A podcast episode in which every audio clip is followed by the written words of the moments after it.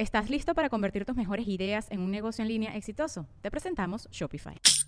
Tal vez no lo sabías, pero nuestro podcast More Than Mamis es un negocio. Y lo comenzamos, por supuesto, para desahogarnos y hablar sobre la maternidad, no para convertirnos en expertas de ventas y del e-commerce. Así que sí, necesitábamos ayuda para vender nuestro merch y poner en marcha nuestra tienda. Por eso estamos tan contentas de usar Shopify. Regístrate con tan solo un dólar por mes en shopify.com barra sonoro, todo en minúsculas. Ve a shopify.com barra sonoro para llevar tu negocio al siguiente nivel. Shopify.com barra sonoro. With everyone fighting for attention, how can your business stand out and connect with customers? Easy. Get Constant Contact. Constant Contact's award winning marketing platform has helped millions of small businesses stand out, stay top of mind, and see big results fast. Constant Contact makes it easy to promote your business with powerful tools like email and SMS marketing, social media posting, and even events management. With Constant Contact, you'll reach new audiences grow your customer list, and communicate more effectively to sell more, raise more, and fast track growth. Don't know much about marketing? No sweat. Constant Contact's writing assistant tools and automation features help you say the right thing at the right time every time. Plus, you can send with confidence, knowing your emails are actually reaching your customers thanks to Constant Contact's best in class 97% deliverability rate. I'm a small business owner, and I believe that this is a great tool for other small business owners. In small businesses, you need to create a team. And if you're starting by yourself, Constant Contact can be the team that you need. Tackle any challenge with Constant Contact's expert live customer support. Plus, everything's backed by the 30 day money back guarantee. So get going and start growing your business today with a free trial at constantcontact.com. Just go to constantcontact.com right now. Constant Contact, helping the small stand tall. ConstantContact.com. Sonoro. Estás a punto de entrar al podcast, pero antes escúchame.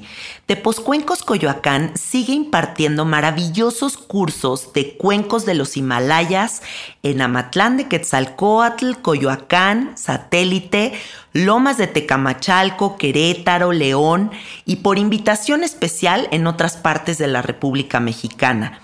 Su tienda está situada en el corazón de Coyoacán, en la Ciudad de México, y es una tienda especializada en instrumentos místicos y mágicos. No olvides que también tienen un tutorial online que puedes acceder y tomarlo en cualquier parte del mundo donde te encuentres. Comunícate al teléfono 55 44 43 0106. Síguelos en Instagram Tepos con Z-Cuencos-Coyoacán.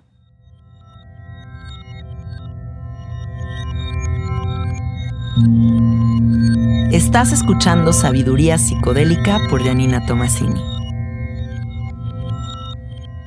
Hola, hola amiguitos, ¿cómo están? Bienvenidos a Sabiduría Psicodélica. Este es un episodio dedicado a todas las mujeres que escuchan este podcast y por qué no también a todos los hombres, porque esta información creo que va a cambiar su perspectiva sobre el nacimiento, sobre este derecho que tenemos de nacer de forma ceremonial, honrosa, cuidada, tierna, eh, calientita, dulce, ¿no? Eh, todos estos elementos que todos quisiéramos tener al nacer y que desgraciadamente como la medicina se ha ido prostituyendo y se ha ido como modificando y hay grandes practicantes, pero también hay gente que pues hace de la medicina un negocio. Hay prácticas que no son las ideales para que las mujeres tengan un parto precioso.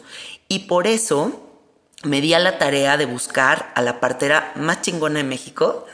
Y, y así fue como di con Glenda Furcifer que ha atendido el parto de varias conocidas mías y que tenemos muchos amigos en común. Y empecé a ver su contenido en Instagram y me di cuenta de que tiene información súper valiosa para quien sea que esté en este camino. Y la conversación que vamos a tener el día de hoy sé que va a abrir mucho sus mentes, así que quédense aquí con nosotros. Bienvenida. Muchas gracias, qué linda presentación. Bueno, debo aclarar que no soy partera, eh, quizás en, otra vida lo fui, pero soy educadora perinatal y dula. Eso es importante porque mucha gente sí confunde un poco la partería con el oficio de una dula y lo que hace una dula es brindar apoyo físico, emocional, psicológico a la mujer y a su pareja durante el parto, pero no se involucra en cuestiones médicas. Es ah, decir, no atendemos el parto como tal, sino que siempre hay presente un médico ginecólogo o una partera que son los encargados de atender el parto. Ah, o sea, ver, ¿quiénes están en esta ceremonia de la vida presentes? Obviamente la mujer y su pareja, eh, ya sea una partera o un médico ginecólogo o ginecobstetra, que es lo mismo, y, e idealmente una dula, que es lo que, lo es lo que tú haces. Exacto. ¿Cómo llegas a este servicio? ¿Cómo empiezas a conectar con acompañar a las mujeres a dar vida? Pues empecé hace alrededor de 20 años. Em, yo daba clases de yoga y una alumna se embarazó y empecé a darle clases de yoga eh, a, muchas embarazadas, rápidamente se llenó el, salón de embarazadas y el universo me empezó a traer embarazadas a mi vida. Por todas partes me cruzaba con mujeres embarazadas, se mudó junto a mí una mujer también embarazada, que, era de Argentina como yo, y viví muy de cerca todos los, la etapa final de su embarazo con mucha ilusión, mucha emoción. Era mi primer contacto, yo todavía no tenía hijos, con, con el tema ¿no? del embarazo, el parto.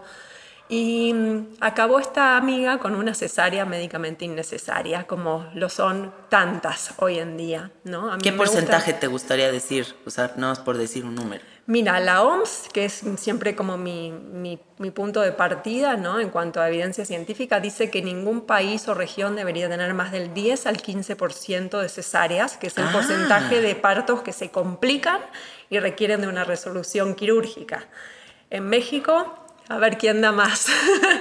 El en, el ámbito, en el ámbito público estamos cerca del 50% y, en el privado estamos arriba del 80%, Janina. Ay, no, qué fuerte. Entonces es muy grave lo que está pasando, ¿no? Eh, se está perdiendo esta, esta capacidad, esta sabiduría que tenemos las mujeres de parir y cómo marca también la manera de nacer al ser humano que está llegando, ¿no? No es solo la mujer la que se ve involucrada, sino todos, ¿no? Entonces para mí fue mm, muy choqueante y muy... Me, provocó muchísimo enojo ver todos los problemas que trajo en, mi amiga esta cesárea médicamente innecesaria, desde dificultades en la lactancia, desinterés en su bebé, tuvo una depresión postparto y, y, eso detonó en mí esta, esta curiosidad, por un lado, de comprender qué había pasado ¿Qué, otras cosas podrían haber pasado? ¿Cuáles son los derechos de las mujeres en el parto? ¿Cuáles son las opciones? Y entonces empecé a entrevistar a todas las mujeres, a leer todo lo que estaba a mi alcance. Me enteré de que existía la opción de parir en casa, en agua, de todas las opciones que había y de todas las implicaciones que tenía la manera en que parimos y en que nacemos. Y ahí fue que recibí este llamado de dedicarme, por un lado, a hacer justicia y por otro lado, a, acompañar a las mujeres desde este amor a descubrir de lo que son verdaderamente capaces, ¿no? de lo que somos capaces. Y, poco después di a luz y bueno, lo comprobé. Supiste de qué se trataba todo eso verdaderamente. ¿Cuántos partos has atendido? Pues más de 600. ¡Wow! 600 seres que has visto cómo llegan a la vida. La mayoría, debo decir, eh, muy, muy felizmente, que partos naturales, vaginales, humanizados. Yo lo que propongo es un parto humanizado, un parto donde la mujer, su pareja, su hijo sean respetados en sus necesidades, en sus deseos, donde no se intervenga innecesariamente. Por supuesto, la medicina es maravillosa cuando se, se, trata de resolver emergencias en un parto, pero creo que es importante como dejar en claro, Janina, que un parto no es un evento médico, no es un evento quirúrgico, por ende no requiere de un espacio estéril como un quirófano, por ejemplo, ¿no? para dar a luz. Y eso nos abre la puerta de un montón de, de opciones de parto. ¿no? Y por eso yo lo llamo como el regalo mal envuelto de la pandemia. Yo he promovido los partos en casa desde el inicio de mi carrera y antes era la loca hippie. Con la pandemia, mucha gente que Se nunca abrió. se hubiera planteado dijo: Ah, A ver, claro. como, ¿por qué voy a ir a un hospital lleno de gente enferma a parir si esto no es un evento que requiera estar en un hospital? Sí, para empezar, comprender que una mujer embarazada no está enferma, porque esta palabra mexicana de que cuando da luz se alivia No, está- es espantosa, porque estamos hablando de eso, me alivié, no, el, el verbo no es se alivió, parir, o sea, exacto, Es no, se alivió porque no estaba enferma. Exacto. O sea, por favor, retiremos esa palabra del vocabulario mexicano porque, o sea, no. Bueno, algo a mí que me parece muy interesante, irnos a la parte como ancestral mexicana, en donde las mujeres tenían 10 hijos en la sierra, Así es. iban a un árbol, se colgaban del árbol y así salía el bebé y ellas sabían cortar el cordón umbilical y se... Y la vida se- continuaba. y la vida continuaba, exacto. Se pegaban al niño a la chichi y vámonos a hacer lo que tenemos que hacer. Exacto. ¿En qué momento se, se desconecta esta parte? Pues yo diría que el momento como más fatídico empezó a partir de los años 80. ¿No? Bueno, también desde mucho más atrás, ¿no? Eh, si vamos a la Edad Media, las que atendían los partos eran las parteras, las mujeres, ¿no? Las chamanas, las que tenían todo Qué el belleza. conocimiento de las hierbas, ¿no? De, de los, del- de la psicodelia, de la naturaleza. Y se empezaron a toda esta quema, ¿no? De, a quemarlas en la, en la hoguera, como si fueran brujas, ¿no? Qué Empezó toda esta cultura La patriarcal, persecución. la persecución a la mujer, ¿no? Que es la experta en el parto, porque somos nosotras las que parimos, ¿no? Y ahí los hombres comenzaron a tomar el control del parto, se empezó a acostar a la mujer para dar a luz. Que no, tiene ningún tipo de lógica. ninguna lógica, no es más ridículo que hacer popó acostada. Imagínate Exacto. parir un ser humano acostada, necesita básicamente gravedad, Y verticalidad. hacia abajo, claro. Exacto, movimiento, pero sobre todo verticalidad, ¿no? Entonces ahí empezó toda esta es- este movimiento de aplastar la voluntad de la mujer, de hacernos creer que no podemos, que no sabemos dar a luz, que es algo tremendamente riesgoso y que va a venir el médico hombre a salvarnos la vida. ¿no? Lo digo con todo respeto a los médicos, tengo muchos amigos médicos y, y son maravillosos, ¿no? Pero los médicos obstetras o ginecólogos son los especialistas en complicaciones en el parto, ¿sí? Y eso es también parte del problema. Si vamos, Janina, a los países del primer mundo, como Holanda, Reino Unido, que tienen los menores índices de morbid mortalidad materno-neonatal, es decir, de muerte y enfermedad de madres y bebés, y también los menores índices de cesárea, ¿quién crees que atiende los partos institucionalmente? Las parteras profesionales. Ah, qué bonito. Es más, en Holanda tengo ahora una alumna que le estuve dando el curso de preparación para el parto por Zoom y es eh, de Perú y está en Holanda viviendo. Me dice, a mí la seguridad pública me cubre un parto en casa con una partera y no pago un peso. Qué maravilla. Si yo, teniendo un embarazo sano, quiero dar a luz en un hospital, lo tengo que pagar de mi bolsillo, porque estoy Porque no ocupando razón. una cama de una persona enferma que lo necesita y el Estado considera que yo no estoy enferma. Pero fíjate la lógica, qué distinta. ¿no? Exacto. Sí. Entonces, eh, es lo que he hablado con muchos médicos. Me dicen, Glenda, yo no estudié 12 años para sentarme en un rincón a tomarme un té y a ver cómo la mujer cuando se decide a pujar y cachar al bebé. Eso lo puede hacer cualquier persona. ¿No? Y le digo, bueno, ¿tú entonces para qué estás? Yo estoy para sanar, para salvar vidas. ¿Y qué es lo que hay que sanar en un parto normal, que es el 80-85% de las veces? Nada. Se trata de tiempo, de paciencia, de respeto, de honrar el, el rito de iniciación de esa mujer, ¿no? Y de hacernos a un costado en nuestro ego para ponernos al servicio de esa mujer y no interferir en su viaje. En su viaje, porque muy seguramente, y digo, yo hablo de, de un tema que no sé porque no he parido, nunca he tenido un hijo, pero todo lo que me comparten mis amigas, que son muy visionarias, muy conectadas, cuando han dado vida a un ser, me dicen que es el viaje psicodélico más poderoso de su existencia. Sin duda, sin duda entramos en un estado alterado de la conciencia. ¿Estás listo para convertir tus mejores ideas en un negocio en línea exitoso? Te presentamos Shopify. Tal vez no lo sabías, pero nuestro podcast More Than Mamis es un negocio y lo empezamos por supuesto para desahogarnos y hablar sobre la maternidad, no para convertirnos en expertas de ventas y del e-commerce. Así que sí, necesitábamos ayuda para vender nuestro merch y poner en marcha nuestra tienda. ¿Y cómo suena con Shopify? Llegó otra venta. Shopify es la plataforma de comercio que está revolucionando millones de negocios en todo el mundo. Ya seas un emprendedor desde tu casa o desde donde sea, Shopify es la única herramienta que necesitas para iniciar, administrar y hacer crecer tu negocio sin dificultades. Con Shopify puedo gestionar pedidos, envíos y pagos desde cualquier lugar, brindándote toda la información y estadísticas de tus ventas al detalle. Regístrate para un periodo de prueba con tan solo un dólar al mes en shopify.com barra sonoro, todo en minúsculas.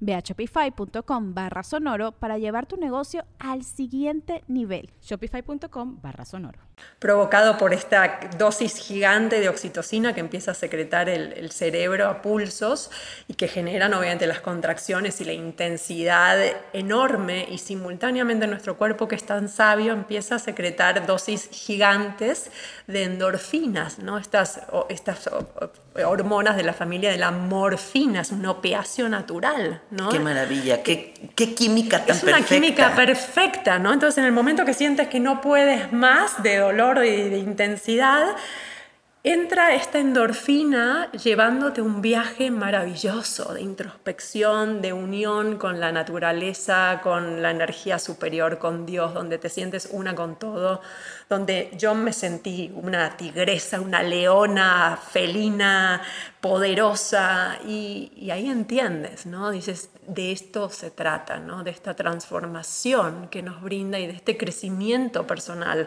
que implica un parto en conciencia, ¿no? Yo siempre digo que me quedé con ganas de parir, solo tengo dos hijas. Quiero más partos, no más hijos. Exacto, pero no lo hago porque no quiero criar más hijos. Pero he tenido muchas mujeres a que, que he acompañado que me han dicho, fue el mejor viaje de mi vida, quiero volver a ese lugar. ¡Ay, wow! ¿No? Pero para esto se requiere de una preparación, de tomar decisiones conscientes, responsables, de elegir con cuidado al personal que va a atender tu parto, el espacio donde va a ocurrir tu ceremonia, que sea propicio de esta introspección, de la intimidad que se requiere, ¿no? Yo siempre hablo del parto, Janina, como un evento sexual, ¿no? Porque a nivel hormonal químico están presentes las mismas hormonas que en el acto sexual. ¿Te ha tocado ver mujeres que estén en un orgasmo en pleno parto? Me ha tocado un par de veces. ¡Wow! ¡Qué padre eso, ¿no? Me ha tocado, sí, mujeres parir en la dicha total con una sonrisa y así en éxtasis total, sin hacer un ruido. Eh, acompañado a otra mujer que en pleno trabajo de parto, donde sintió que, ya estaba como llegando una pared, fue y se, metió al baño y con nosotras afuera comenzó a masturbarse y, empezó a, a pujar. Entonces, eh, sí, es un evento sexual sagrado que requiere de toda esta intimidad, de toda esta capacidad de introspección, de no sentirnos observadas, juzgadas, apuradas, criticadas, que es todo lo que suele suceder en los partos institucionales, donde time is money y, vamos a parir rápido. Claro, y si no pariste en tanto tiempo ya fue demasiado y vamos a hacer que esto suceda. Y donde se violenta constantemente el proceso en pos de acabar antes para desocupar la cama, para que pase la siguiente y cobrar más dinero. Claro, porque en un hospital time is money, como lo acabas de decir, el tiempo es dinero. Exacto. Algo que yo siempre me he preguntado es, por ejemplo, yo cada vez que voy a ir a hacer ayahuasca, cada vez que voy a ir a una ceremonia de medicina sagrada, voy con unos nervios, Glenda, o sea, porque hay una parte de mi ser que sabe que la enseñanza está a punto de venir y darme mis cachetadas frente a mm. frente, ¿no? Entonces hay una parte muy consciente mía que me lleva a ese lugar, pero otra parte egocéntrica, miedosa, controladora que dice, échate a correr y ya no vayas a la ceremonia. Exacto. Entonces yo me pregunto, ¿cómo le hacen las mujeres embarazadas? ya en el último mes de embarazo, que sabes que estás a punto de entrar a la ceremonia de tu vida, y que vas a tener que navegar estos dolores indescriptibles, ¿cómo hacerle para que no te gane ese pánico y acabes programando una cesárea? Porque también tengo amigas que les ha pasado eso, ¿no? Que en pleno proceso dicen, empiezan a, pensar demasiado, la mente empieza a ganar y dicen, no, no, no, no, no voy a ser capaz, no puedo, no puedo, qué angustia, qué angustia, programa una cesárea y tan tan. Claro. Pero también noto que quienes tienen un parto natural en un día están recuperadas. Exacto. En un día, perfectamente bien. Y las que se hacen una cesárea, una cicatriz, una abertura espantosa, tosen y les duele, no se pueden mover, tienen que cuidar a un bebé. Entonces, ¿cómo se navegan esos nervios? Pues creo que hay varias como eh, puntos que podemos tocar aquí.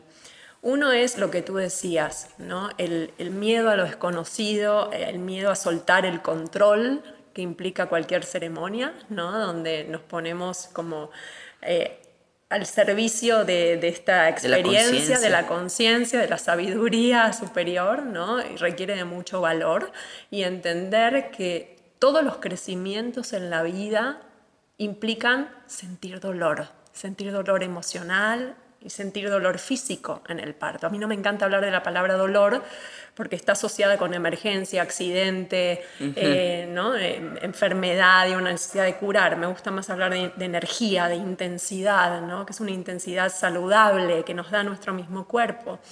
Pero entonces entender que el dolor es inevitable, pero el sufrimiento es opcional ponernos en esta situación de víctima y darle todo este, este, sentido trágico al sentir una sensación física pasajera, totalmente tolerable, porque le está generando tu mismo cuerpo y tu cuerpo sabe por principios de supervivencia cuánta intensidad darte, porque si no te desmayarías en el parto. Y nadie se desmaya. Y nadie se desmaya, ¿no? O sea, el sistema eh, nervioso sigue activo, pasa, y, yo he visto gente desmayarse por un dolor de muelas. Sí, yo sí he visto. ¿no? Cuando llegas a un límite máximo, no he visto ninguna mujer, como tú decías, desmayarse en trabajo de parto. Eso nos da la pauta de que tu cuerpo, físico sí puede atravesar esa sensación. Es nuestra mente con todas tus preconcepciones de...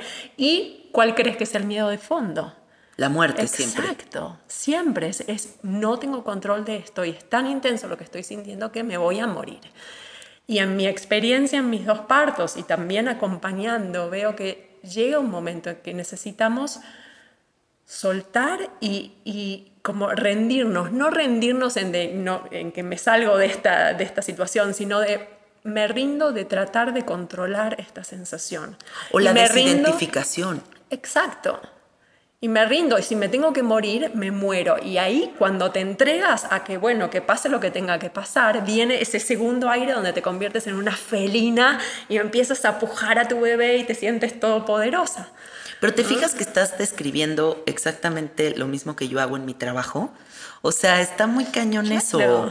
O sea, ahorita que dices eso, o sea, mi trabajo es acompañar a las personas a atreverse a morir en la experiencia del sapo. Y en el momento en el que soltamos el control, la identificación con el personaje, las aprensiones, no me puedo morir, soy tan importante. En ese momento viene la gran revelación que es no hay nada de qué temer. O sea, y aunque te murieras, o sea, que no va a pasar, pero nada más es este juego mental que las grandes experiencias transformadoras de nuestra vida les encanta meternos en esta simulación de te vas a morir. Y ya que regresas, hay un renacer verdadero, porque sí acabas de atravesar a la muerte. Claro, tienes que morir a quien eras hasta ese momento, a ser esa mujer sin estas responsabilidades, para nacer, a ser madre. Nace un padre, nace una familia, además de ese ser humano que está naciendo en un parto, ¿no? Y para renacer necesitamos primero permitirnos morir a quien éramos, ¿no? Entonces ahí juegan un montón, yo además de, ser dula soy psicoterapeuta, ¿no? Me ah, qué padre. esto. Sí, porque veo todo lo que cargamos también a nivel inconsciente, emocional, mental, al momento del parto, ¿no? O sea, tengo cientos de anécdotas que podría contarte de partos que parecen estancados, que se detienen, que no avanzan, y cuando empiezas a rasgar tantito, ¿no? De qué está pasando en tu vida en este momento, cómo estás con tu pareja, cómo es tu relación con tu madre, cómo fue tu propia crianza, y te das cuenta que eso no está trabajado, va a funcionar como un bloqueo a la hora del parto. ¿Y qué dice la medicina tradicional? Esto no está funcionando, el cuerpo no está funcionando, hay que poner oxitocina sintética para forzar las contracciones. Cuando si no resolvimos lo que está pasando adentro, por más que pongas litros de oxitocina, no va a avanzar ese parto y vamos a estar violentando. Entonces yo creo que en ese sentido un parto en conciencia es la mayor posibilidad de crecimiento espiritual. Es como para mí avanzar, no sé, dos vidas en unas pocas horas, ¿no? Y para eso se requiere de valor y como tú decías que te remite también a tus ceremonias, de un acompañamiento amoroso, Sí. de alguien que sostenga la tierra para que tú puedas irte al planeta parto, ¿no? Y que digas, yo aquí te sostengo, ¿sí? Todo está bien, yo te cuido desde aquí, tú vete. ¿Y qué es lo que yo hago en los partos? Qué ¿no? belleza presenciar eso. Claro, y entonces presenciar ese, yo lo, lo visualizo como que se descorren un telón, ¿no? Cuando la mujer está dando a luz a su hijo sobre sus dos pies y, y su pareja o ella cachando a su bebé, llevándolo a su pecho y, y todo rastro de dolor se, se desaparece en un momento. Y yo lo siento, siento esa dosis de oxitocina, de amor total, donde el tiempo se detiene en ese momento y es puro amor, amor, amor. ¿no? Y la mujer, la mujer de repente en algún momento me mira y me dice, ¿qué acabo de hacer? ¿Quién, es quién- esto, quién hizo esto? Yo no Guau. hice esto. ¿Qué fue hecho a través mío? Y, y luego me dicen, puta, si pude hacer esto, ¿qué no puedo hacer en mi vida? Ahora No- sí quítense comper. Exacto. Y fue lo que a mí también me pasó. Yo no tenía idea de quién era, de lo que podía hacer y, y no hacer y dejar que sucediera también, ¿no? Porque en un punto es quién hace esto, ¿no?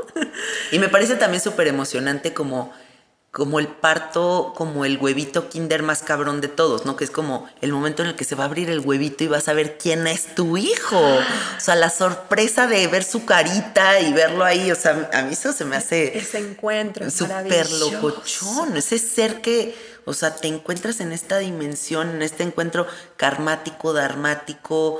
O sea, Claro. es que la familia es una cosa tremenda. Y cómo llega, en qué circunstancias, en qué ambiente llega ese ser, ¿no? Porque no solo tiene implicaciones enormes para la mujer, la manera en que damos a luz y nos puede marcar para bien o para mal, haciéndonos sentir que no sabíamos, que no podemos. Entonces imagínate si esas mujeres que las, que las estigmatizan, no, tú no puedes parir, tú tienes la, la pelvis muy angosta, tu bebé no puede pasar, yo médico te voy a salvar la vida, voy a sacar tu bebé, que es bullshit, es mentira eso. La mayoría de los bebés sí pasan por la pelvis, es raro que tu, tu cuerpo geste un bebé que no puedes sacar porque te morirías, ¿no? Claro. Pasa en muy pocas ocasiones. Este, esa mujer entra a este periodo que hablábamos antes tan demandante y tan difícil de maternaje, donde es ponerme al servicio del otro, correrme de mi ego, totalmente desvalorizada. De yo, si no pude parir a mi hijo, ¿cómo chingados voy a hacer para maternarlo? ¿No? Entonces es Ah, claro, iniciar con esa Claro. conversación ya está fatal, sí. ¿No? Entonces fíjate cómo marcamos a las mujeres desde antes, de tú no estás capacitada para hacer esto. Hacer, no La qué violencia, tantas ¿no? Muchas mujeres que tú me decías antes que eligen una cesárea en este miedo al dolor. A ver, analicemos. Una cesárea es una cirugía abdominal mayor donde se cortan nueve capas de piel y músculo. ¿A quién le cabe en su cabeza que una cirugía mayor como esta no genera dolor? Y no durante las pocas horas que dura un parto, durante semanas. Y mientras intentas enderezarte y controlar el dolor, ocúpate de un ser humano que acaba de nacer, que requiere de tu atención las 24 horas. Y no, duermes y dale chichi y Exacto. no, pues está cañón. Entonces, o sea, el, el miedo al dolor no es un motivo para elegir una cesárea, definitivamente. Porque el otro también va a ser doloroso. Va a ser mucho más doloroso y durante más tiempo. La idea a mí de que me corten la piel me enloquece. O sea, no, no, no puedo con ello. Me daría muchísima angustia. Sí, la cesárea Creo que me daría menos angustia la cuestión del parto.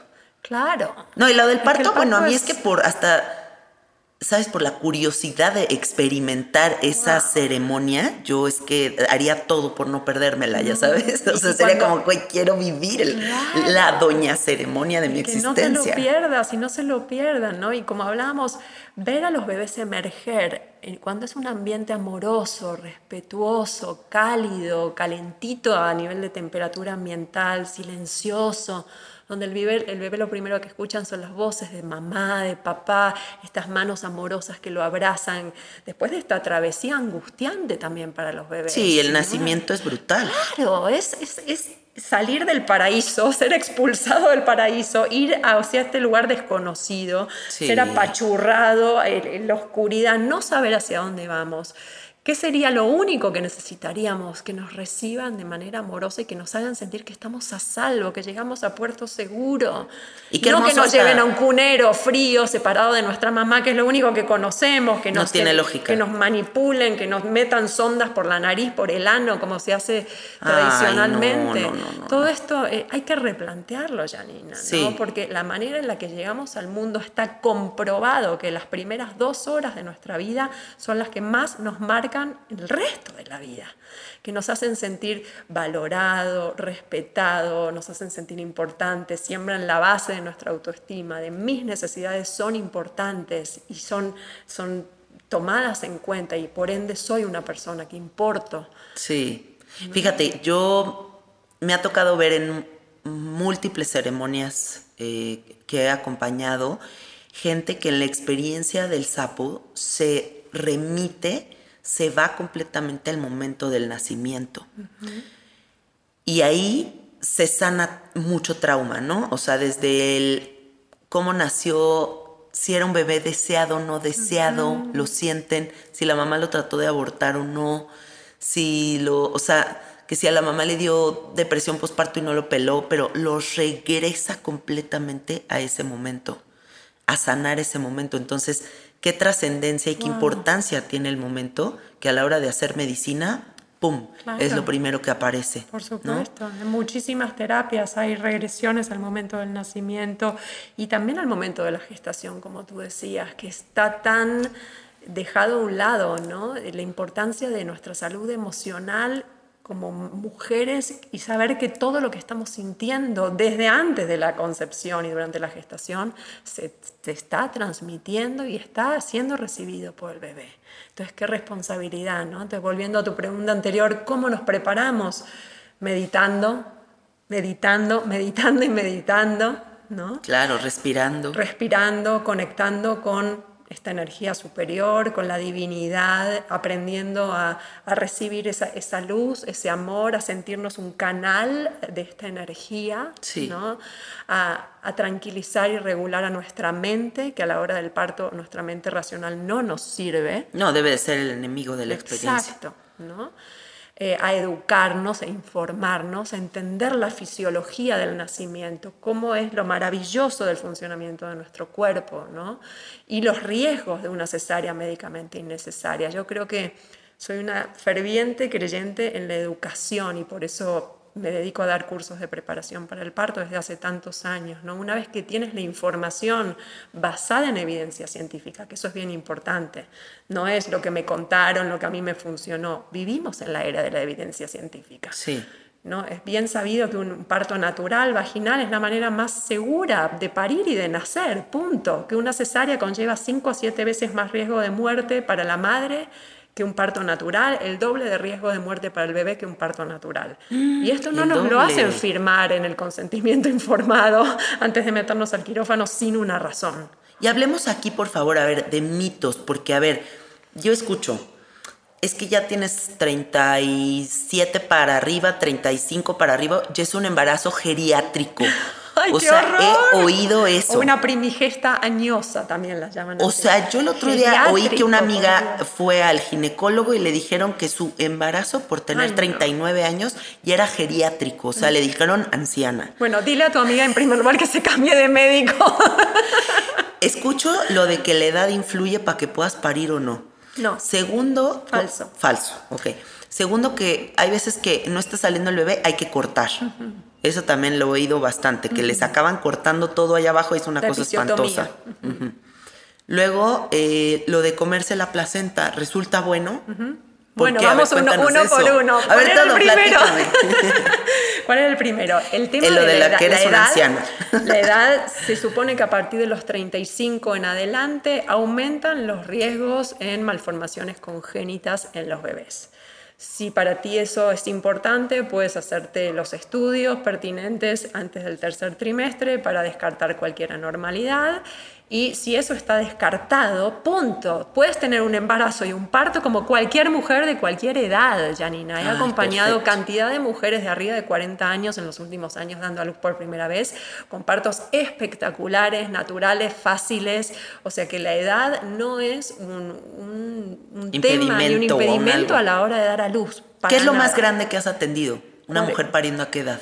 44 años. Ah, wow, a los 44, Sí, qué chingón. Un parto en casa el año pasado, Divino. precioso. Y tenía un hermanito de un hermanito de, de 16 años que lo vio nacer. Ay, no, qué Y que me ayudó a mí a decorar su placenta con flores. Ay, qué bonito, Fue precioso. qué divinura. Que el hermano participe está precioso. Sí, bueno, eso, esa es la magia de los partos en casa, los hermanos y todos los que ellos quieran pueden estar Y el presentes. diseño de ceremonia que puedes hacer, porque yo me clavaría Claro. exacto en qué flores, qué incienso, qué música, o sea, todo. todo. Es tu ceremonia, Es ¿no? mi ceremonia, claro. El segundo era el corte, la episiotomía. La episiotomía, eh, para quienes no sepan, es una incisión quirúrgica con tijeras, un corte que se hace en el periné, la zona entre el ano y la vagina al momento de la coronación de la cabeza del bebé, es decir, justo cuando el bebé está por nacer que eh, la OMS dice, dice desde hace años y toda la evidencia científica que no debe hacerse rutinariamente, es considerada una mutilación genital en Ay, muchos países, es totalmente innecesaria y se hace para ampliar la vagina para que el bebé nazca antes. Si te fijas nuevamente es acabar Por la prisa, por la prisa. Pero para la mujer y para el bebé no tiene ningún beneficio, sino todo lo contrario. ¿no? Eh, dicen que hacen una episiotomía para evitar un desgarro, pero a ver, una episiotomía, la, la definición técnica es un, Un desgarro. Intencional. quirúrgico intencional y todos alguna vez hemos tratado de cortar una tela. Uf. Sí, como si te imaginas que la, la piel del periné es una tela de una, tu camiseta y está entera y tú la quieres jalar Desgarrar. y estirar, va a dar lo, lo más que puedas, ¿sí? Pero ¿qué haces si le haces un pequeño cortecito, como dicen, inocente, como la episiotomía en la punta, y luego jalas? ¿Qué, qué hace la tela? Se va a. Se corre y se desgarra hasta el final.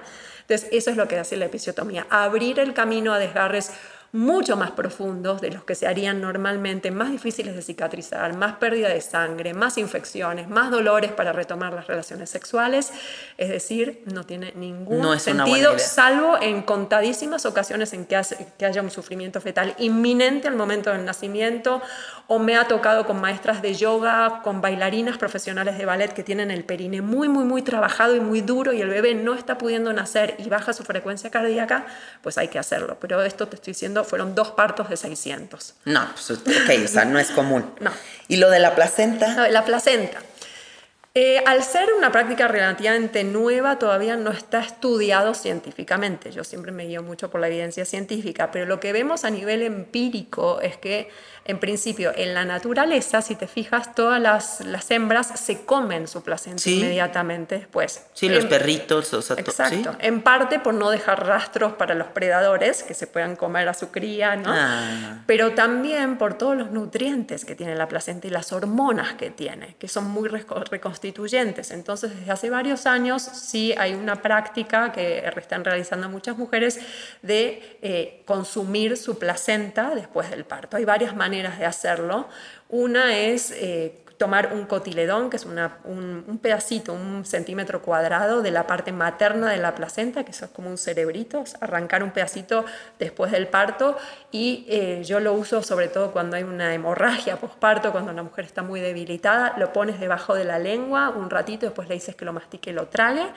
Y es mágico, las hemorragias ¿Neta? paran, les regresa el color en la cara, es Ay, impresionante.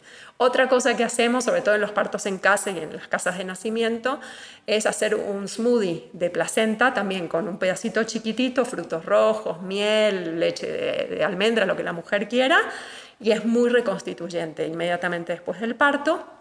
Y si no hay una opción que es la de mandar a encapsular la placenta, se la manda a un, a un especialista que la deshidrata en un deshidratador eh, profesional, la pulveriza y la mete adentro de, de cápsulas. De también la parte más- órale. Y te las vas tomando hasta, hasta acabártela. Lo que me dicen las mujeres que la han consumido es que se sienten muy fuertes, con mucha energía, se Ah, supone que ayuda a una mayor producción de leche, a, eh, sobre todo a regular los niveles hormonales en el posparto, que hay tantas fluctuaciones, ¿no? El baby blues, la depresión posparto, se supone que, que hay mucho menos de esto. Ah, qué bien. No, pues una maravilla. Entonces sí. Y hay gente que hace pues, prácticas más, más este, tradicionales como plantar la placenta en su jardín y Ah, plantarle había un oído. arbolito encima. Unos amigos acaban de hacer eso, pusieron un árbol. Claro, también. Eh, pero bueno, la otra vez me consultaba una, una mujer, es que no me dejan llevar mi placenta del hospital porque dicen que es un tejido... eh, que- Sí, coso médico, que lo Sí, tienen que- se lo tienen que apropiar, ajá. ¿no? O sea, es, es tuyo, es un órgano tuyo. Tú puedes locura. decidir qué hacer. ¿no? Sí, como desecho médico, no sé cómo lo clasifican, Y para quienes tengan esta duda, siempre remítanse a las recomendaciones de la OMS. Tienen una que es un poco la ley a nivel mundial de cómo debe atenderse un parto y una de sus recomendaciones es que se deben respetar las tradiciones culturales de la mujer, el, Ah, el destino de la placenta, la- los alimentos que ingiere, la vestimenta, etc. Ah, qué bien. Oye, a ver, dime una cosa. ¿Qué pasa con la depresión postparto? Porque también me ha tocado escuchar mucho mujeres que tienen parto, que entran en mucha tristeza por, pues incluso por el shock que representa el ahora tener una nueva vida, o empezar a descubrir una nueva tú. Y entonces van con los doctores y le dicen, hay que meterte antidepresivos y le cortas la leche a tu bebé porque a partir de mañana tomas antidepresivos y esa es la solución. Tremendo. Entonces, a mí me parece, a ver, o sea, a mí me han criticado mucho en este programa que yo me meto mucho con los antidepresivos y los ansiolíticos porque a mí personalmente nunca se me van a hacer una opción. Siempre se me van a hacer una, un tapón Por supuesto. para algo que de todos modos va a estar ahí dentro y que hay que solucionar. Por supuesto. Ahora, en medio de amamantar y cortarle la leche al bebé, me parece una decisión muy extrema. Me parece que debe de haber otras opciones. Platícanos qué Claro. pasa a nivel hormonal y qué soluciones pueden encontrar las Pues mira, mujeres que nivel- estén atravesando A nivel eso. hormonal me parece que la lactancia es el principal antidepresivo, porque cuando estamos amamantando secretamos sobre todo oxitocina, esta ¿Ah, sí? hormona del amor que hace que nos sintamos plenas, que, amorosas, que nos pongamos al servicio de nuestro bebé. Esta, es esta hormona que asegura la supervivencia de la especie, ¿no? que genera el amor mutuo entre mamá y bebé.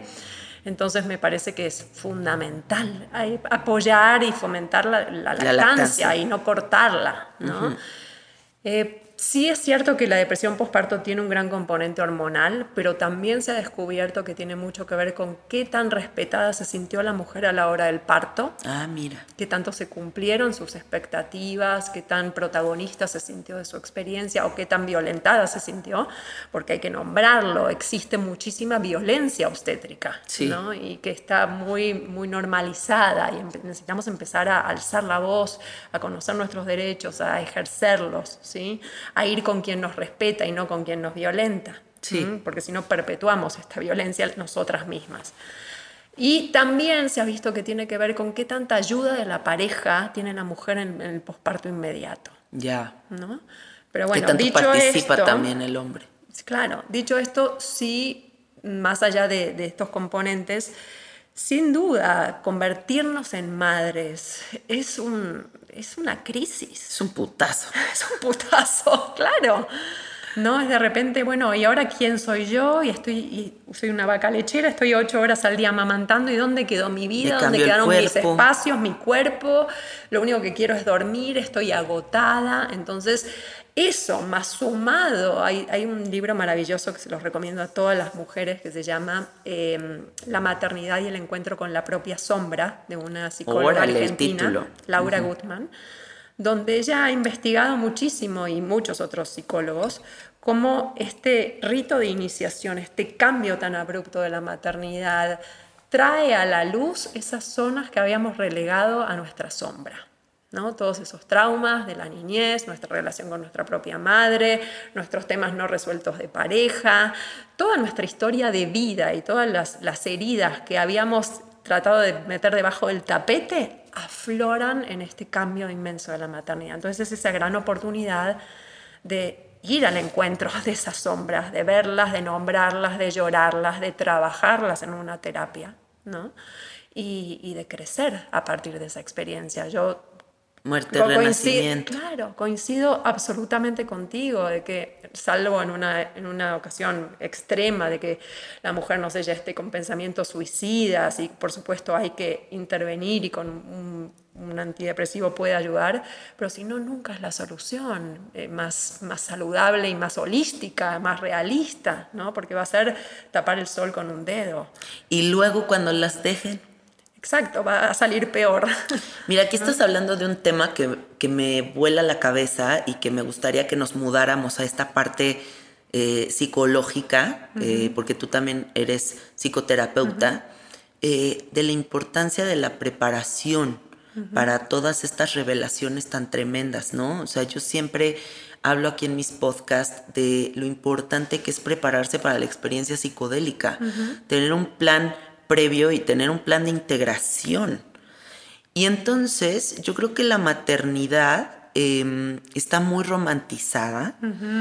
Eh, creo que es como, estoy enamorada de este güey, entonces el siguiente paso es dar vida juntos y todavía ni han viajado, ni han experimentado, ni se han metido nada, ni han se cambiado siete veces de trabajo, no se han explorado en millones de ángulos y entonces en una verticalidad como bastante básica deciden dar vida a un ser que yo la verdad sí tengo mucho juicio con relación a eso, ¿no? Porque siento que muchos de los problemas de la humanidad vienen de los seres que nacen en familias disfuncionales y sin amor. El problema de la humanidad es la falta de amor. ¿Por qué? Porque siempre hemos romantizado que tener un bebé es lo más chingón que te va a pasar en la vida y no necesariamente porque es un nivel de responsabilidad que ni siquiera estamos dimensionando. Entonces, claro que estas depresiones por posparto vienen de esta romantización. Por supuesto. Voy a y de tener que un creemos bebé que y la familia mal feliz. si estamos tristes, ¿no? Porque nos venden esta imagen de la mujer espectacular, muy delgada, maquillada, con Sí, un bebé plácidamente cuadritos en el dormido. abdomen, Claro, y el bebé plácidamente parida. dormido en los brazos y el padre también muy amoroso abrazándolos. Y no hay nada más lejano de la realidad Que del posparto que eso. Sí. No estás con la ojera hasta, hasta los eh, tobillos, con la panza Las que ahora chichis. caída que ya no hay un bebé, las chichis que chorrean, ¿no? Te duele la vagina porque acaba de pasar un ser humano, ¿no? Las hormonas para arriba, para abajo, estás cansada, agotada. Y entonces, claro, te pasa eso y dices, estoy mal. Esto no es, no es normal. ¿no? Yo debería estar feliz y espléndida y descansada y agradecida y luego viene la culpa. Sí, porque no estoy como las artistas en la revista Hola que salen con su bebé del hospital así con el trajecito que, se hace traían. la lipectomía Ajá. eh, junto con la, con la cesárea, ¿no? No, qué Que- locura. Se le jalan la panza para... O sea, es, es ridículo lo, lo alejados que estamos de la naturaleza, de lo lógico. Entonces, sí, volviendo a lo que tú decías, yo creo que es bien importante, Yanni, el, el trabajo personal que tengamos como, como individuos antes de llegar a la maternidad. Y si ya somos madres, bueno, métete. ¿no? Yo por eso me, volví psicoterapeuta después de muchos años de ser dula, porque veo que cuando no hay un trabajo de enfrentar las heridas, do- cuando no, y, cuando no hay un- una buena estructura en la pareja, donde no se conocen en, en profundidad, el hijo, en lugar de venir, como muchos creen, a, a salvar la pareja, viene a darle La la, madre. Sí, sí, sí. ¿No? Entonces también por eso me dices terapeutas de parejas y trabajo con todas las implicaciones que tiene esta, esta etapa. ¿no? Incluso es- están llegando muchas parejas que están pensando en embarazarse. Y digo, qué bueno que haya esta conciencia, ¿no? porque hay tanto por trabajar. Estoy, aprovecho para, para contarte y contarles que también estoy trabajando mucho con todo el tema del niño interior. ¿No? Esto que hablabas tú, de- de- desde la concepción hasta los 7, 8 años, cómo se plasman estas heridas que luego vamos replicando en la vida creyendo que el conflicto es con la otra persona y en realidad viene de ese niño. De ese que- niño herido que nunca se trabajó. Entonces, eh, estoy preparando un taller con, con David Fishman, con mi pareja que es experto en este tema, que Ah, vamos qué a dar en- padre. En, vivo por Zoom, un taller presencial, terapéutico, eh, que invito a todos los que nos están escuchando, mujeres, hombres, seas o no seas mamá o papá, me parece que es esencial conocer a nuestro niño interior, tener herramientas para darle voz, para cobijarlo, para hacernos cargo desde nuestro adulto, porque si no lo que hacemos es que desde nuestro niño criamos al otro niño que luego tenemos, ¿no? Y le pasamos todas nuestras heridas. Entonces es una gran responsabilidad, ¿no? Traer un hijo al mundo.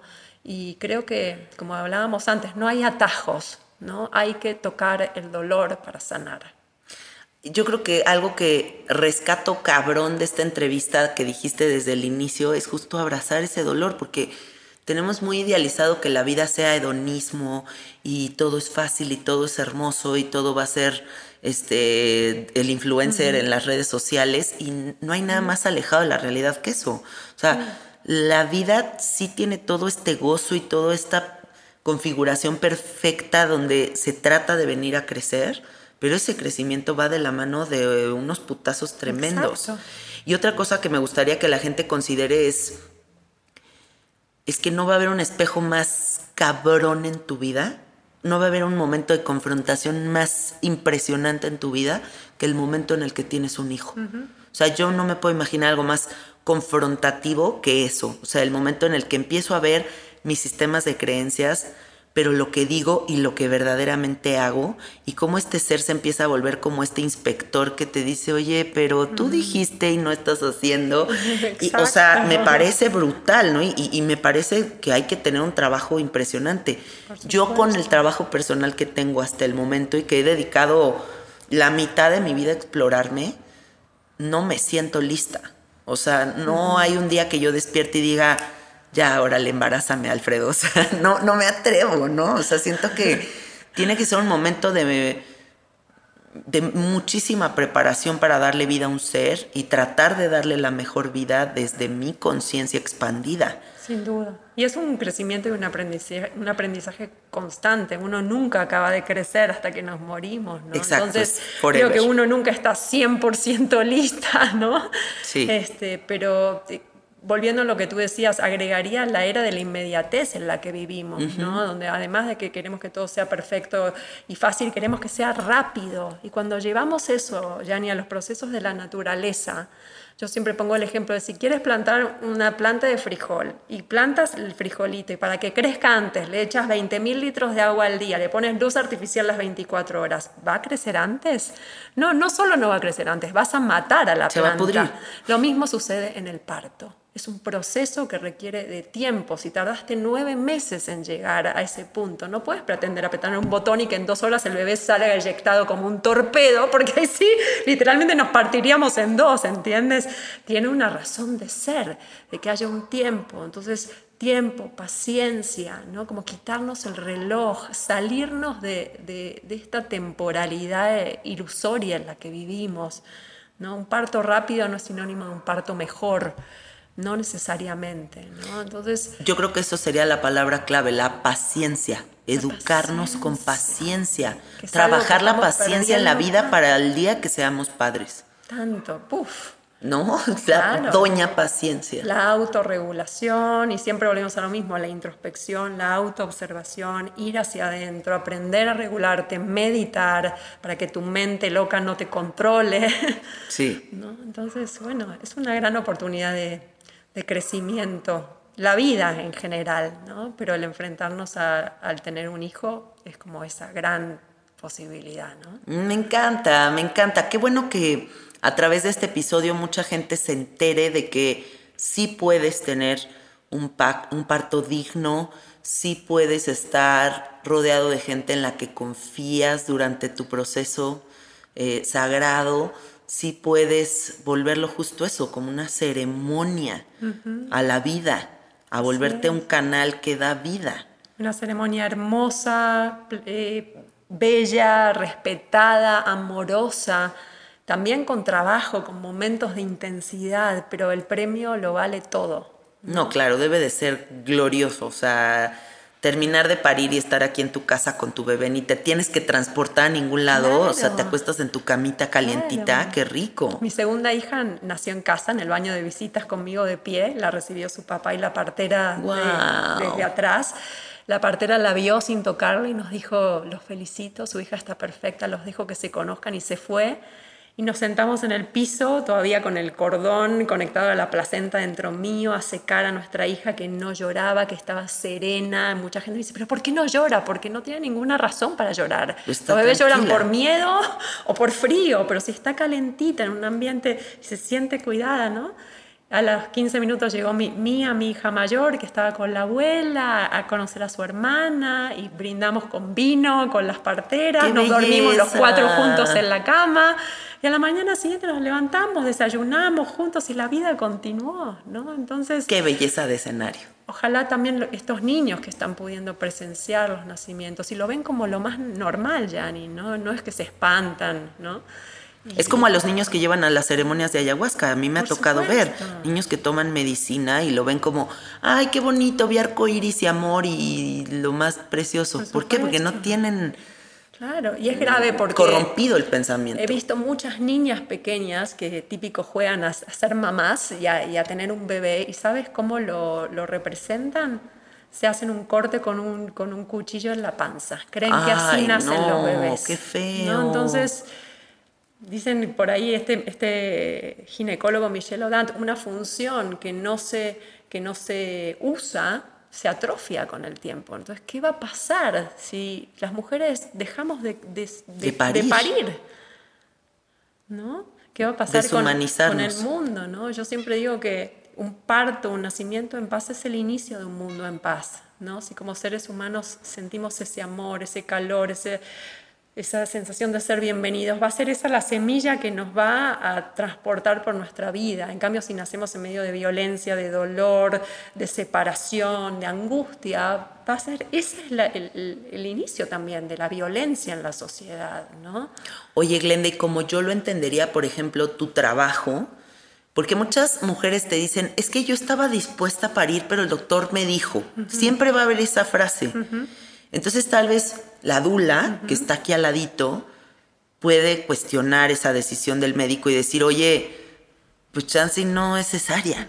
Bueno, yo creo que por eso, es tan importante la educación previa y elegir con mucho cuidado la persona que va a tener el parto. Éticamente, como dulas, no podemos ir a dar opiniones médicas porque no somos médicos ni a oponernos a lo que el médico está haciendo, ¿no? Es mucha responsabilidad pero se ve claramente desde antes. Si la mujer eligió con conciencia, si es consciente de sus derechos, de sus opciones, si hizo un plan de parto, si lo negoció, si lo habló con su médico desde mucho antes de dar a luz, ahí ya vamos viendo señales. Si haces tu estudio de mercado de cómo han sido los partos de otras mujeres que se atendieron, qué, qué índice de cesáreas tiene este médico, me canceló o no alguna vez una consulta por estar en un parto, si no, pues preocúpate cuando atiende los partos. Claro, porque eso es impredecible. Entonces, hacer las preguntas, ¿cuál es tu índice de cesáreas? ¿En qué posición atiendes a las mujeres? Y esto es todo lo que yo enseño en mi curso de preparación para el parto. Ah, Entonces, es bien importante cerca del cuarto mes de, gestación tomar un curso. Les dejo mi página web que es www.nacerenluz.com. Mira qué bonito nombre. Nacer en Luz. Y también estoy en Instagram y en Facebook como Nacer en Luz. Y entonces yo creo que la información es poder, el, adueñarte de tu cuerpo, el conocer cómo funciona, el tomar las decisiones responsables y ser creadora activa de tu experiencia de parto, porque no queremos que el, parto sea un campo de batalla. De acuerdo. ¿no? Debe ser un momento de confianza, de entrega, de plenitud. Eh, y pues, si, si no confías en tu médico fue que no tomaste una buena decisión. Claro. Siempre investigar quién nos facilita las experiencias es fundamental. Y también cómo te sientes tú, dar crédito a tus sensaciones. Lo que tú me contabas, ah, te fuiste con una ginecóloga, te sentiste maltratada, te sentiste juzgada, pues ese es no señal suficiente para no volver. ¿Por qué no nos, no nos damos crédito a nuestras sensaciones? ¿no? Entonces es muy importante. Intuitivo todo esto también. Preguntar, preguntar, pero empezar a reforzar nuestra confianza en nuestra capacidad de dar a luz. Somos nosotras las que tenemos que sentirnos empoderadas y, creernos las que sí somos capaces. ¿no? Y si podemos gestar a un bebé y no hemos tomado ningún curso para hacer eso, y no es un proceso racional, y eso es lo milagroso, ya ni ponte a pensar de dos células, las mujeres somos alquimistas, se forma un ser humano al cual le mandamos todos los nutrientes dentro de nuestro útero a cada segundo Y en ningún momento decimos, uy, ¿será hoy que mi bebé recibió suficiente dosis de sodio? Sí, no, no, no, o sea, simplemente estás viviendo tu vida. Entonces la parte fácil del proceso es que el útero empieza a contraerse y empuja al bebé afuera, que es el parto. Entonces, ¿por qué seguimos dudando tanto de nuestra capacidad de parir si sabemos que podemos gestar y es parte de un mismo ciclo, no es un evento aparte el parto? La naturaleza sabe y hay que confiar en eso. Y también honrar justo esta máquina perfecta, ¿no? Porque al terminar eso, que nos clavemos en cómo nos vemos, es una ah. jalada. O sea, no honrar y poner en un templo, en un altar, eh, toda esa sabiduría que se está manifestando en nosotros y voltear a, es que tengo la chichi colgada, me parece tan feo y tan triste por supuesto. ¿Y cuántas veces no lo hacemos, no? O sea, las mujeres siempre estamos clavadas en la imagen. Sí. Un día una amiga me contó algo que me dio muchísima tristeza, que es que estaba recién parida y se vio en el espejo y dijo, qué horror que es este cuerpo, mm. mi marido me va a dejar. Entonces volteó y le hizo una, le hizo sexo oral, como que dijo, güey, no mames, me veo fatal. y esa historia me dio mucha tristeza porque dije, güey, o sea, hay que estar recién parida. O sea, yo lo último que pensaría sería en voltear y hacer sexo oral. O sea, sería como... Bueno, ahí ves los valores. Me enfocaría en otra cosa, pero pongo este ejemplo para que veamos neta cuánta de nuestra energía la estamos enfocando hacia el ángulo incorrecto. Por supuesto. En vez de honrar esta máquina perfecta y darle el tiempo y la paciencia para que se recupere en su propia naturaleza. Si, si tardaste nueve meses en llegar a este punto, mínimo nueve meses para llegar a que tu cuerpo regrese a su, a su momento anterior, ¿no? Entonces, a mí también me, se han acercado un par de mujeres a decirme, yo creo que quiero mejorar una cesárea porque si no se me va a estirar la vagina si el bebé nace en un parto y mi, mi marido me va a dejar por otra. No. O sea, las creencias ridículas que tenemos, ¿no? Donde existen los músculos perineales y todo regresa a su lugar y yo, yo tengo mejor vida sexual hoy en día que antes de tener a mis hijos. No tiene nada que ver sí, claro. eso, ¿no? Y si te fijas, ahí está detrás toda esta cultura patriarcal, ¿no? Desde la visión masculina y del aplastamiento de la mujer. Entonces, no. No nos clavemos en eso, por favor. Honremos esta capacidad que tenemos de dar vida porque no existe mayor poder en el mundo. ¿Verdad? Sí. Totalmente Yo creo que el día que las mujeres entendamos eso, van a cambiar muchas cosas en el mundo. Seguramente vamos a gobernar, ¿no? Sí, claro. Va a bajar el índice de cesáreas tremendamente.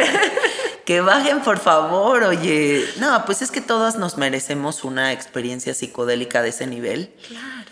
O sea, no me puedo imaginar algo más psicodélico que eso. Por favor, regálense, regálense eso. Y, y, aunque tomen 20 cursos y lean todos los libros que hay en la materia, puede ser que una pequeña dosis de miedo, de miedo a lo desconocido, te quede ahí. Yo creo que el crecimiento ya ni consiste en calzarnos el miedo al hombro y decirle, sí, te veo, te siento. ¿Y qué crees? Mi deseo de vivir esta experiencia es tanto más grande que tú, que contigo al hombro voy y lo voy a hacer igual y darte cuenta de que todo estaba en tu mente limitada y de que puedes hacer mucho más y que eres mucho más de lo que crees. Pero hay que atreverse. Esa confianza creo que es la que te empodera y te permite. ¿no? Porque si todo lo dejamos en las manos de los demás, Por supuesto, y eres tú, solo tú la que va a parir, con ayuda de Dios, de la naturaleza, de la divinidad, pero eres tú y los que vamos a estar ahí vamos a estar acompañándote y honrando y siendo testigos de ese, de ese rito de, iniciación maravilloso y cuidando tu seguridad. Para eso, ese debería ser el verdadero rol de los asistentes en un parto, cuidar que todo vaya por el camino normal y solamente intervenir si algo conlleva riesgo para mamá o bebé, que es solo del 10 al 15% de las veces. Si no, no hay más que apapachar a la mujer, darle una cucharadita de miel, darle un masaje, un abrazo, decirle lo estás haciendo increíble, te amo, darle una sobadita con el rebozo, cachar al bebé en la posición que a ella se le haya antojado en ese momento en el agua, en cuclillas de haciendo. que su cuerpo le va a llevar a hacer y, cuidar el entorno, sostener el espacio para que eso pueda desenvolverse. Me encanta, me encanta. Gracias por toda tu sabiduría. Mm, Ojalá y quienes nos escuchan se contagien de estas ganas de vivir esa experiencia natural, hermosa, luminosa, nacer en luz, ¿no? eh, que se merecen y que merece el bebé que viene en camino, porque como lo acabas de decir, hay mucho trauma en un nacimiento rudo, en un nacimiento eh, forzado. Escuchas historias de que forceps marcadas en la cabeza, o sea, a que un bebito que nazca como acabas de contar que nació tu hija. Entonces, bueno, busquemos siempre los métodos naturales, porque no hay nada más sabio que nuestra propia naturaleza. Ya lo creo. Muchas gracias por darte el tiempo de venir hasta mi casa que está tan lejana de la tuya. Valió la pena. Valió Vivimos de polo pena. a polo de la Ciudad de México. Eh, métanse por favor a la página de Glenda, métanse a su Instagram, sean mamás o no, yo la sigo en Instagram y me parece valiosísima la información que compartes. Y también para el curso del niño interior está Para en mi el página curso. web, aunque no sean padres, psicoterapia individual, de parejas. increíble. También tengo formación de dulas, estoy pasando un poco mi saber a otras mujeres que está quieren hacer eso. esto. Voy a dar una en línea en enero y otra presencial en Ciudad de México, así que todo eso lo pueden ver en nacerenluz.com.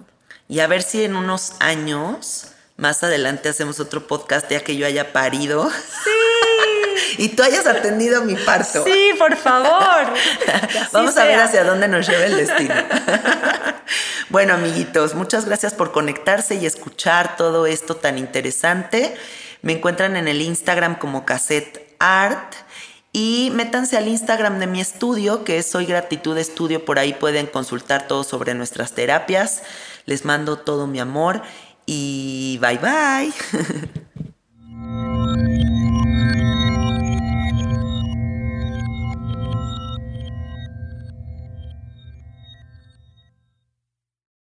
¿Estás listo para convertir tus mejores ideas en un negocio en línea exitoso? Te presentamos Shopify. Tal vez no lo sabías, pero nuestro podcast More Than Mamis es un negocio y lo empezamos por supuesto para desahogarnos y hablar sobre la maternidad, no para convertirnos en expertas de ventas y del e-commerce. Así que sí, necesitábamos ayuda para vender nuestro merch y poner en marcha nuestra tienda. ¿Y cómo suena con Shopify? Llegó otra venta. Shopify es la plataforma de comercio que está revolucionando millones de negocios en todo el mundo. Ya seas un emprendedor desde tu casa o desde donde sea, Shopify es la única herramienta que necesitas para iniciar, administrar y hacer crecer tu negocio sin dificultades. Con Shopify puedo gestionar pedidos, envíos y pagos desde cualquier lugar, brindándote toda la información y estadísticas de tus ventas al detalle. Regístrate para un periodo de prueba con tan solo un dólar al mes en shopify.com barra sonoro, todo en minúsculas. Ve a shopify.com barra sonoro para llevar tu negocio al siguiente nivel. Shopify.com barra sonoro. When you need mealtime inspiration, it's worth shopping Kroger, where you'll find over 30,000 mouthwatering choices that excite your inner foodie. And no matter what tasty choice you make, you'll enjoy our everyday low prices, plus extra ways to save, like digital coupons worth over $600 each week. You can also save up to $1 off per gallon at the pump with fuel points. More savings and more inspiring flavors make shopping Kroger worth it every time. Kroger, fresh for everyone. Fuel restrictions apply.